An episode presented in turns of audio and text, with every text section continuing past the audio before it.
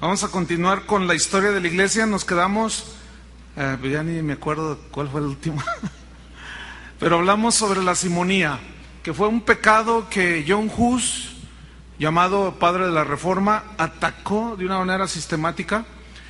Él dijo, si nosotros callamos la verdad, traicionamos la verdad. Entonces, él denunciaba todos estos pecados y si nosotros callamos, estaremos traicionando la verdad.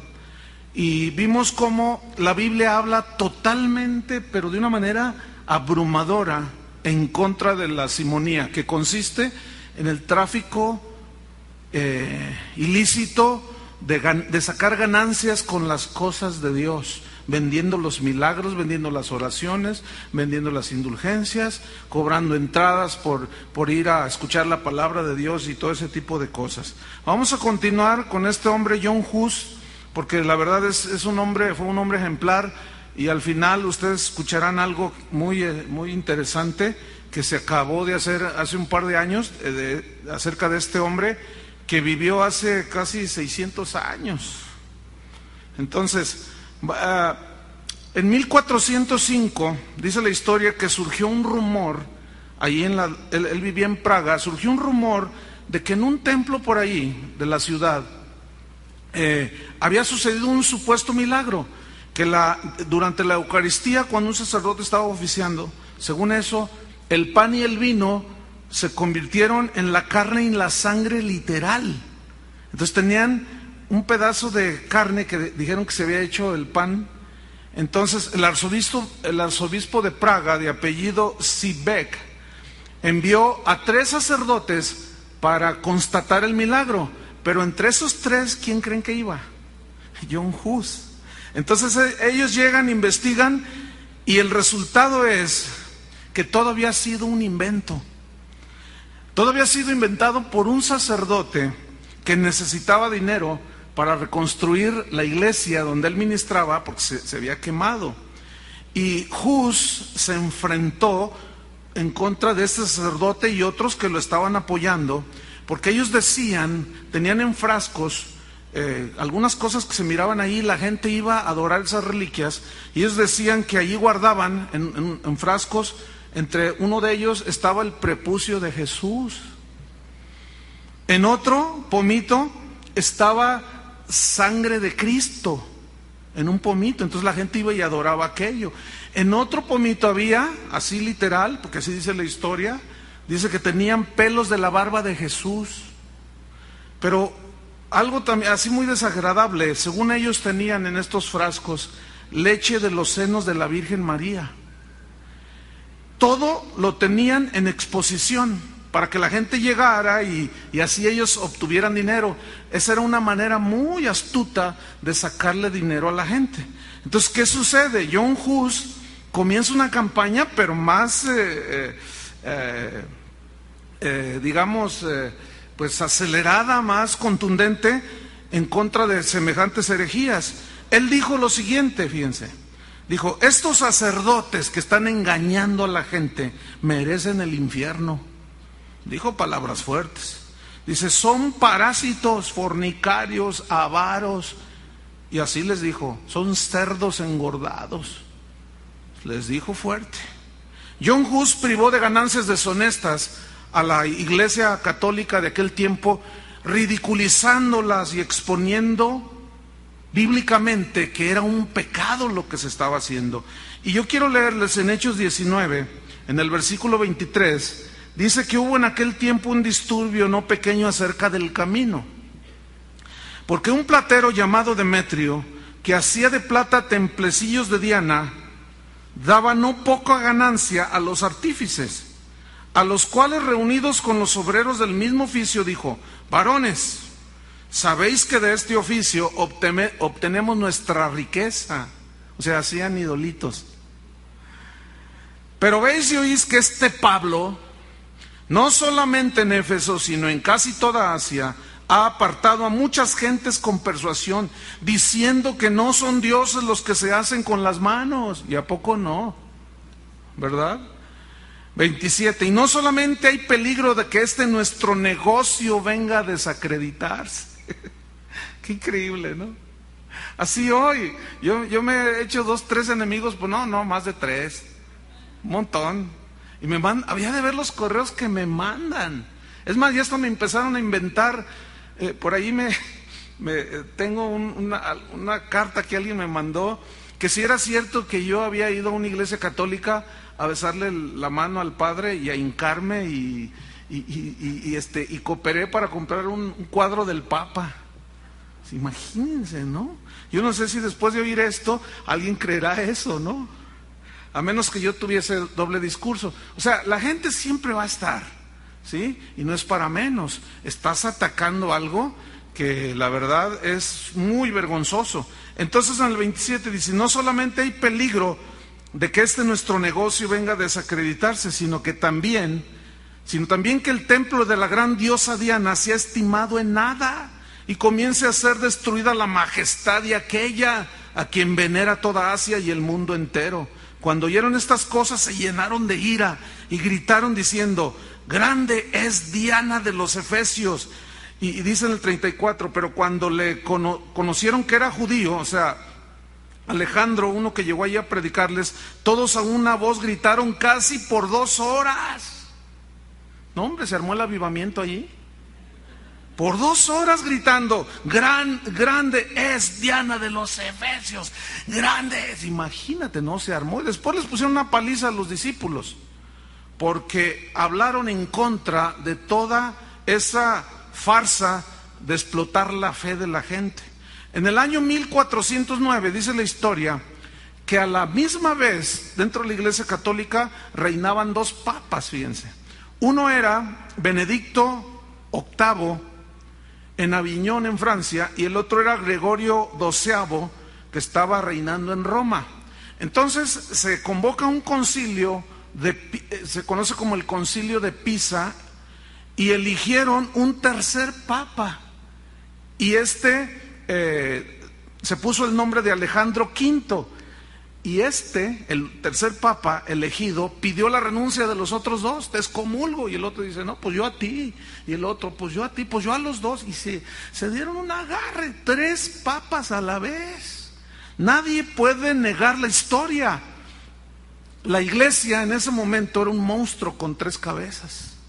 Tres vicarios de Cristo, tres papas dirigiendo la iglesia. John Hus se indignó por esto que él estaba presenciando tres papas a la vez y los reprendió a los tres y les dijo, sí, muy vicarios de Cristo, muy bien, les dijo, mirad bien si tenéis al Espíritu Santo, el Espíritu Santo es unidad y paz, si lo tuvieres seríais como los apóstoles de Jesús, pero ustedes, dice, vosotros se pelean por el poder y las riquezas asesináis a vuestros detractores, el espíritu que vosotros tenéis es de avaricia, les dijo. No, pues olvídate. Hay un dato aquí interesante que habla, dice la historia, que de los ocho papas que reinaron del año 1378 al, al 1417, cinco de ellos murieron de una forma muy extraña. Recordemos, lo acabo de mencionar, Alejandro V fue, fue elegido el tercer papa y este murió envenenado, asesinado. Lo sucedió uno de los papas más ah, terribles que ha tenido la Iglesia Católica, fue el Papa Juan XXIII. Recordemos que hubo dos papas, Juan XXIII. Este, del que habla la Biblia, este era italiano. El Juan XXIII del 1958, dos antes de Juan Pablo II, ese era francés. ¿Y por qué volvió a elegir Juan XXIII? Porque este Juan XXIII, el de la época, época de John Hus, este, el italiano, este fue, se le considera un antipapa. Cualquier diccionario, enciclopedia que tú leas, ahí te lo catalogo como antipapa y algunos le ponen un asterisco. O sea, ha sido de lo peor que ha tenido la Iglesia Católica. Y este Juan 23 fue el que envenenó al Papa al cual sucedió, a Alejandro, ¿cómo dije? A ver, porque son tantos. Alejandro V lo envenenó, lo asesinó. Y dice la historia que este Juan 23, el italiano, el del tiempo de John Hus, sedujo a más de 200 mujeres. No, era, era el gallo giro. No, era tremendo. Y dice la historia que cobraba un impuesto a quienes creen, a las prostitutas. O sea, les decía, sí, podéis ejercer, pero siempre y cuando se reporten con una pequeña porción de lo que ustedes ganan. Ese hombre llegó a ser papa en la Iglesia Católica. John Hus continuaba cuestionando todos estos pecados. La mayoría de la gente y de los clérigos de ese tiempo callaban. Él no callaba, él hablaba. Finalmente, el no quedarse callado lo llevó a la hoguera. Hus decía, si la verdad no es expuesta a la luz, es negada. Jesús dijo, y conoceréis la verdad, y la verdad os hará libres. Porque nada se puede en contra de la verdad, sino por la verdad. Jesús es la verdad. Y John Hus estaba exponiendo al Cristo de la Biblia como la verdad de Dios y a la vez contradiciendo a la iglesia de ese tiempo. Nosotros, ¿qué, qué con nosotros ahora? nosotros tenemos que ser defensores del Evangelio. Debemos ser proclamadores de la verdad, proclamadores de Jesucristo. Si nosotros callamos, traicionamos a Jesús. Y el Evangelio de Judas seguirá vigente con las traiciones. Judas fue citado ante el arzobispo por su por ponerse, oponerse a todo este asunto de la venta de los milagros y cosas.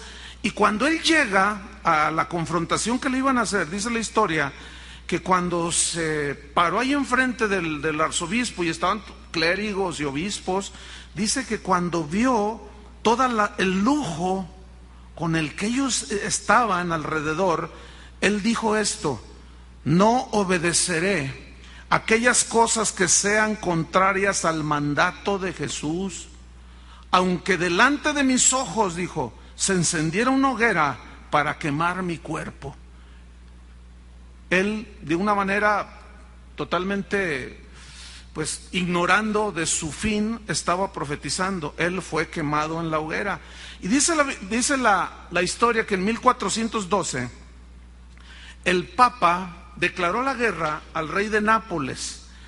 Y para financiar es la guerra, porque cuesta mucho dinero, puso a la venta indulgencias plenarias, para variar, ¿no? Y en ese tiempo, dice la historia, que hubo una plaga ahí en, Roma de pulgas y de moscas, así dice la historia. Y, imagínense, ¿no? Pues todos estaban, eh, todos eh, llenos de estas pulgas y de moscas que ahogaban a la gente. Y John Hus, de una manera irónica, dijo lo siguiente, qué extraño, dijo, no pueden librarse de las pulgas y de las moscas, pero con indulgencias dicen librar del infierno al que las compre. No, se puso picudo este hombre. John Hus, abiertamente indignado, dijo, así dijo él, por eso lo quemaron vivo. Dijo, el Papa es el anticristo. O sea, Juan 23 el hombre de pecado, él es el líder del ejército del demonio, no, se puso. Vicario de Lucifer, le dijo. Y lo que viene a continuación suena fuerte, pero eso lo dijo, dijo, es un simple idiota y un ídolo más horrible que un leño pintado. No, pues por eso lo quemaron. ¿Te imaginas? ¿Qué, qué hombre iba a aguantar semejantes eh, calificativos. Bueno, dice la historia que en el 413 John Hus fue excomulgado. Pues no era para menos, ¿no? Lo excomulgan y se prohíbe con una bula papal brindarle ayuda bajo la misma pena. Cualquiera que ose ayudar a John Hus está excomulgado y se está exponiendo a la hoguera. Pero cuando John Hus recibe esa excomunión, él dijo, yo apelaré a Dios, Él es mi juez. Y dice la historia que por orden del Papa, John Hus, en ese entonces, después de haber sido eh, eh, eh, excomulgado, fue encarcelado y lo llevaron a una isla pequeña llamada Constanza, allí en Alemania, donde lo metieron a una celda que estaba llena de, ratas, de aguas negras, y se enfermó. Se puso muy mal. Y él, ahí, a pesar de que estaba en una situación tan adversa, dice la historia, que allí él preparó una tesis en defensa, en su propia defensa. Y esa tesis tenía 20 páginas. Y él contestó, esto era una, una contestación a 20 acusaciones falsas que hacían en contra de John Hus. Y él les dijo, si se hallaran errores en mis creencias, dijo él, y alguien me las muestra con la Biblia, esos son principios que no, nunca debemos de dejar nosotros. Si nos demuestran con la Biblia, dijo John Hus, yo me arrepiento de inmediato. Y fíjese qué cosa, nadie pudo demostrarle nada, era obvio. No había un argumento bíblico que contradijera, al contrario. Mientras abrían la Biblia, mejor la cerraban, porque decían, no, no, este hombre se me es que está quedando corto. Mientras John Hus se consumía en la cárcel, dice la historia, los clérigos, escúchelo, fíjese bien lo que va a escuchar, ¿eh? ponga atención. Mientras él era juzgado y era acusado, mientras él estaba en la cárcel, los clérigos que, convocaron a este concilio, que iban a, juzgar a John Hus, la pasaban en grande, dice la historia. Era una ciudad Constanza, muy pequeña, pero llegaron más de cinco mil personas, entre ellos cientos de sacerdotes, obispos y el pueblo, gente en general que llegó, y era un bullicio. Y dice la historia que mientras estaban en, un lugar que era muy grande, allí deliberando de qué iban a hacer con John Hus, Dice la historia que afuera del, lugar donde ellos estaban había 1500 prostitutas ofreciendo los servicios cuando se terminaba cada reunión. Es como si ahorita ya al final hay 100 prostitutas ofreciendo sus servicios. Y los clérigos se daban vuelo con todo eso. Escuchen bien, yo sé que esto suena muy fuerte, pero contra la historia nadie la puede negar. Usted métase, lea, estudie y se va a dar cuenta de cosas que yo he omitido porque son muy vergonzosas. Pues en ese mismo concilio, dice la historia, se descubrió que había un complot contra eh, Juan 23. Finalmente, ese complot que hubo, porque era un papa malo, era un pervertido, tuvo éxito ese complot y lo destronaron y lo metieron a la cárcel. Tres años lo encerraron al papa. Y vinieron nuevos jueces para seguir el juicio a John Hus. Y este fue trasladado a un castillo que era, mm, era muy difícil escapar de allí. Y dice la historia que enfermo, débil, agotado, sucio, mal alimentado, desnutrido, soportó con mucha valentía, con mucho valor, lo que él estaba sufriendo. Pero fíjense qué cosas, ¿eh? Fíjense la calidad de hombre que era. Estaba preocupado, él tenía una preocupación. ¿Saben cuál era la preocupación que tenía John Hus? A pesar de que estaba débil, agotado, hambriento, su preocupación es, era cómo iba a pagar el dinero que le habían prestado para hacer el viaje a ese enfrentamiento que le iban a hacer, porque no tenía dinero y alguien le prestó y él estaba preocupado, ¿cómo le voy a hacer, Señor, para pagar? Era tan íntegro el tipo este que estaba preocupado, ¿cómo voy a pagar? Y como usted comprenderá, de esos hay aquí un montón, ¿verdad que sí? Digo, algo nos enseñan estos hombres, ¿eh? Por algo dejaron huella. Entonces, fíjese, finalmente John Hus fue enjuiciado y condenado. El 6 de julio de 1415, un obispo leyó la sentencia. Ponte de pie, John Hus le dijo.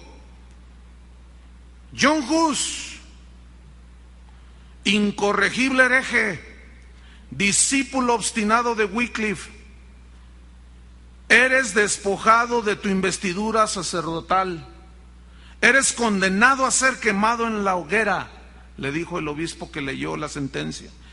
Y cuando John Hus dice la historia, entendió que su hora había llegado, de rodillas oró. Y fíjate la oración, Señor Jesús, te imploro, perdona a mis enemigos por tu gran misericordia. Esos sí eran cristianos. Dice la historia que lo escarnecieron, lo humillaron, dice que le cortaron su cabello, él tenía el pelo largo. Dice que le cortaron su cabello en cuatro secciones. O sea, se veía todo trasquilado el pobre, ¿no? Le pusieron una corona de papel que tenía una inscripción y un dibujo. Tenía un dibujo de tres demonios que se llevaban su alma ahí en la corona de papel.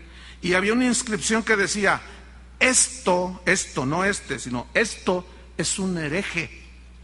Los cardenales, los cardenales, dice la historia, exclamaron al unísono, entregamos tu alma al diablo, John Hus, le dijeron. Y John Hus respondió, pero yo entrego mi alma a Jesucristo. Hasta el final se mantuvo. ¿Qué hubieras hecho tú? Ay, yo soy compadre del jefe de la policía, dile que me venga y me saque.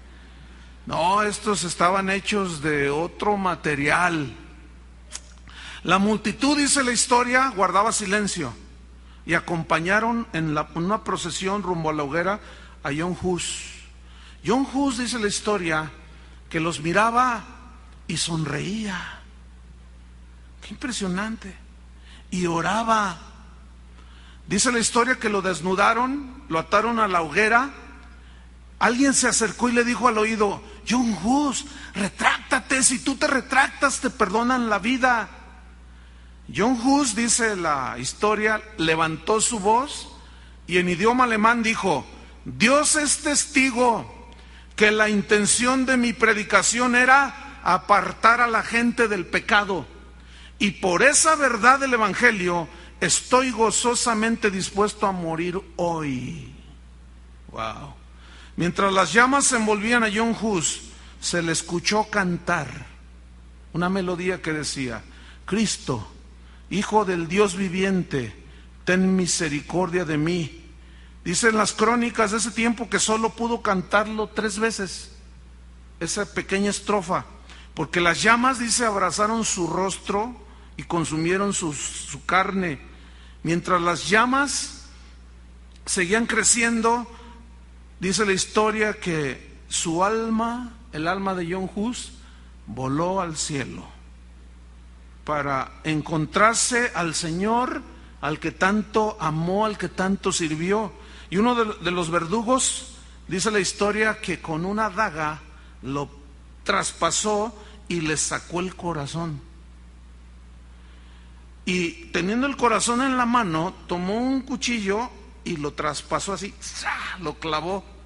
Después el mismo corazón lo metió a la hoguera y se hizo ceniza, se, quemó totalmente. Dice la historia que sus cenizas fueron arrojadas al río Rin, allí en, en Alemania. Una de sus frases célebres de John Hus, que quedarán para la historia y que seiscientos y pico de años retumbaron, ahorita van a ver, fue esta frase que dice, la verdad vence todo.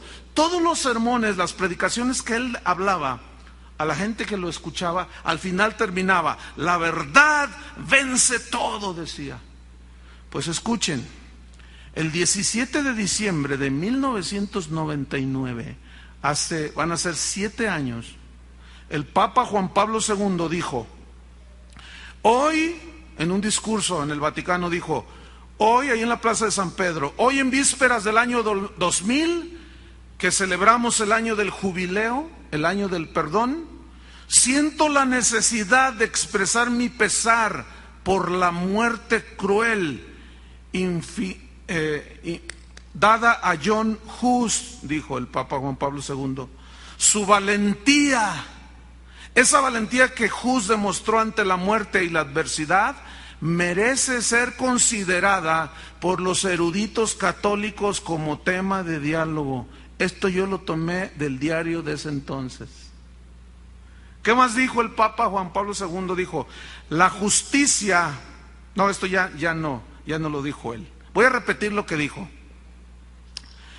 Hoy en vísperas del año 2000, fíjate, casi 600 años después, hermano el año del jubileo, el año del perdón, siento la necesidad de expresar mi pesar por la muerte cruel dada a John Hus. Su valentía moral, esa valentía que John Hus demostró ante la muerte y la adversidad, merece ser considerada por los eruditos católicos como tema de diálogo. Así dijo Juan Pablo II.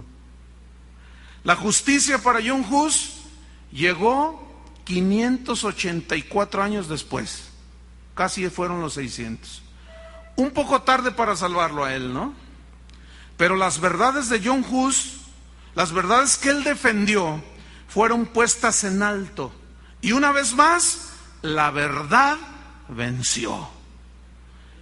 Y termino con las penetrantes palabras de un gran siervo de Dios llamado John Hus. Él dijo, por tanto, fiel cristiano, dijo, busca la verdad, escucha la verdad, aprende la verdad, ama la verdad. Este fue un discurso de John Hus.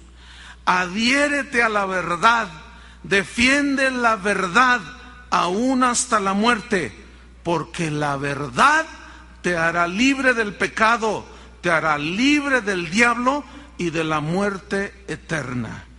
Esto lo dijo John Hus. Esto fue tomado de su obra Conceptos sobre la Iglesia en la página 320. Este fue el padre de la reforma. Estos hombres, hermanos, nos han dejado un legado. Ellos derramaron su sangre. Claro, sabemos que Cristo derramó su sangre por nosotros, pero recordemos que la iglesia entró en un oscurantismo, en un abandono de, la fe, de la palabra de Dios. Y Dios siempre ha tenido hombres en la historia, y se ve en la Biblia. Siempre que el pueblo apostató, levantaba un profeta, levantaba un hombre, levantaba una mujer, y se levantaban y volvían a las escrituras.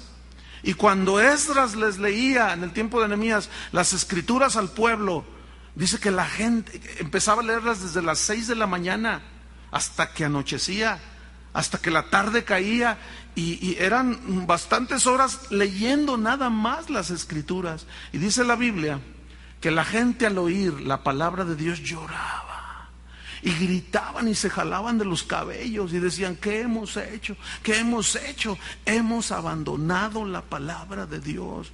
Hoy, hermanos, es una tristeza que iglesias que se llaman cristianas no solo ya no abren la Biblia, la han reemplazado por manuales, por métodos, por escritos de hombres. La iglesia de hoy, hermanos, necesita una reforma. ¿Cómo, cuál, ¿Qué es lo que Dios nos pide a nosotros hacer? Que esta palabra que tenemos aquí, hermanos, sea leída sea enseñada, sea predicada y te vas a hacer de enemigos. Se van a levantar en contra tuya. ¿Por qué? Porque tú vas a esgrimir la espada del Espíritu que es la palabra de Dios. Y solamente con la pura lectura de la palabra de Dios ya estarás dando y cortando un montón de cosas que han corrompido a la iglesia. Hermanos, yo creo que estamos entrando en un tiempo muy especial. Yo, yo sé, yo entiendo, tengo la convicción de que hay mucha gente alrededor del mundo que está en este sentir, en este espíritu. A mí, yo tengo una carga muy fuerte y me da mucho ánimo el ver que los estudiantes de la escuela bíblica que están con muchas ganas han ido por muchas poblaciones, por muchos pueblos, por muchos lugares y han esgrimido la palabra de Dios. Hace poco fueron los adolescentes, todos los jovencitos fueron, no sé cuántos iban, pero fueron, no sé cuántos camiones iban llenos, entre esos iba mi hija. Entonces, eh, ¿qué sucedió? Fueron a poblaciones acá en la Sierra de Michoacán donde los amenazaron de muerte, si no se van los matamos. Y ellos dijeron, pues ¿Qué hacemos? Pues, pues nos, nos mandaron a predicar y vamos a predicar. Y se pusieron a predicar, hermanos. Y ganaron gente para Cristo y no tuvieron temor de las amenazas. Yo, debo decirles, me siento muy orgulloso, en el buen sentido, porque el orgullo, bueno, me siento satisfecho, contento de que gente en esta congregación se está levantando defendiendo la fe. No vamos a, a ceder un ápice, no vamos a confabularnos con nada ni con nadie. Nuestro compromiso es con la verdad del Evangelio. Y, la Biblia dice, amados, por la gran solicitud que tengo de escribirles, para que contiendan ardientemente por la fe que ha sido dada una vez a los santos. Nosotros somos hijos de Dios. Y esa palabra tiene que estar no solo aquí en este libro, sino en nuestro corazón. Hermanos, mientras que el mundo, con todos los esotéricos, con toda la depravación que hay, ellos ya no se miden. En la televisión dicen malas, dicen palabras sueces que hace 10 años le ponían pip, ahora ya ni el pip le ponen. Ellos ya hablan de una manera descarada, a plena luz del día. Nosotros, ¿por qué vamos a medirnos? Pregunto. ¿Por qué vamos nosotros a suavizar? Ya pasó el tiempo de ese camuflaje en el Evangelio. Somos asociación civil. No vamos a decir Jehová porque eh, la gente se va a asustar. No vamos a decir que somos iglesia cristiana, que somos un grupo no lucrativo y un montón de rollos que en aquel tiempo por estrategia funcionaron. Pero si el mundo hoy es descarado, nosotros tenemos que ser descarados en la predicación del Evangelio. Cuando digo descarados es sinvergüenza en predicar y hablar la verdad de Dios, la verdad del Evangelio. Aunque eso, hermanos, nos cueste la vida. ¿Cuántos le entran? Bueno, por un lado denle gracias a Dios, los demás se quedan así como que pues luego veo, está bien. Es mejor pensarlo y decir, bueno, yo voy a meditarlo a ver si le entro.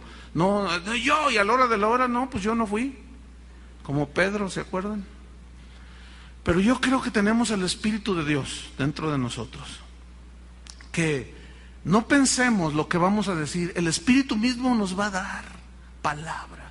Miren hermanos, yo en los últimos, el último año he tenido pláticas con organizaciones, con uh, siervos de Dios, hombres de Dios, que son conocidos alrededor del mundo, para tener pláticas, pero estas pláticas no son muy amistosas, ¿eh? No han sido de, hola, ¿cómo estás? No, es, hola, ¿cómo estás? Oye, lo que tú estás diciendo contradice la palabra de Dios. Debo decirles algo, eso no es de mí. De veras, ustedes me conocen. A mí me, me gusta, a mí me, me, deleito alimentando las ovejas, pero algo sucedió. Y yo estoy agarrando, estoy tomando el reto de Dios. Pero sé que no estoy solo, sé que aquí hay muchos John Hus. Y tal vez, y ojalá, Dios quiera, nos rebasen en celo de Dios. Pero he tenido pláticas, hermano. He ido hasta sus mismas oficinas de ellos con buena actitud. En algunas de estas ocasiones me ha acompañado el pastor Holland. digo, es que tengo algo que decir, pero necesito testigos. Y, y he ido a confrontar, hermanos, en el amor de Cristo. Hermano, tú no puedes hacer eso. Si tú me demuestras que lo que estás haciendo, vendiendo milagros, haciendo esto, ¿Tienes apoyo bíblico? Con todo gusto, yo recordando a estos hombres como Jus, con todo gusto yo rectifico y me callo la boca y pido disculpas. No han podido. ¿Por qué? Porque no hay sustento en la Biblia. Hermanos, eso no es algo que yo puedo decir es algo mío, es algo que Dios puso. Y un celo muy fuerte por la palabra de Dios como dice ese canto, despertad a los valientes. Se ha despertado, hermanos. Y los estudiantes de la escuela bíblica son testigos. Les enseñamos la palabra de Dios. Y esa palabra es la única que va a poder tocar al mundo. Aunque con nuestra predicación se les, caiga, se les caiga el negocio a todos los mercaderes del templo. No importa, hermanos. ¿Cuántos le entran? Pónganse de pie. Levanta tus manos a Dios. Levanta tus manos a Dios. ¿Y qué vamos a hacer? Aleluya. Nada más dile, como dijo John Hus, dile estas palabras. Y como dijo John Wycliffe, dijo, Señor, dile, Señor, toma mi boca, toma mis pies, toma mis manos. Yo quiero servirte. Y si he de dejar mi vida en esto, estoy dispuesto. Revísteme, Señor, dile, de poder de lo alto. Dame de nuevo para hablar tu palabra, sin temor. Aunque esto traiga confrontación, ya no es tiempo de contemplaciones, es tiempo de desenfundar la espada del Espíritu, que es la palabra de Dios. Recibe, hermano, esa investidura de Dios. Recíbela. Dios te quiere usar. Dios te quiere llevar. Y tú serás bienaventurado. Bienaventurados los pies de los que anuncian el Evangelio, de los que anuncian las buenas nuevas de los que van a ir a trastornar el reino de las tinieblas. Y esos son ustedes, hermanos. Esos son ustedes. No tengan temor de hablar. No tengan temor de confrontar. Háganlo en amor. Sí se puede, hermanos. Háganlo en amor. Pero por más suave que sea, va a ser ofensivo para muchos. Pero no tengan miedo. La verdad, hermanos, siempre prevalecerá. Amén. Dale un aplauso al Señor. Aleluya. Gracias, Señor. Amén. Gracias a Dios. Que Dios los bendiga. Nos vemos el próximo jueves. Seguimos con la vida de Martín Lutero.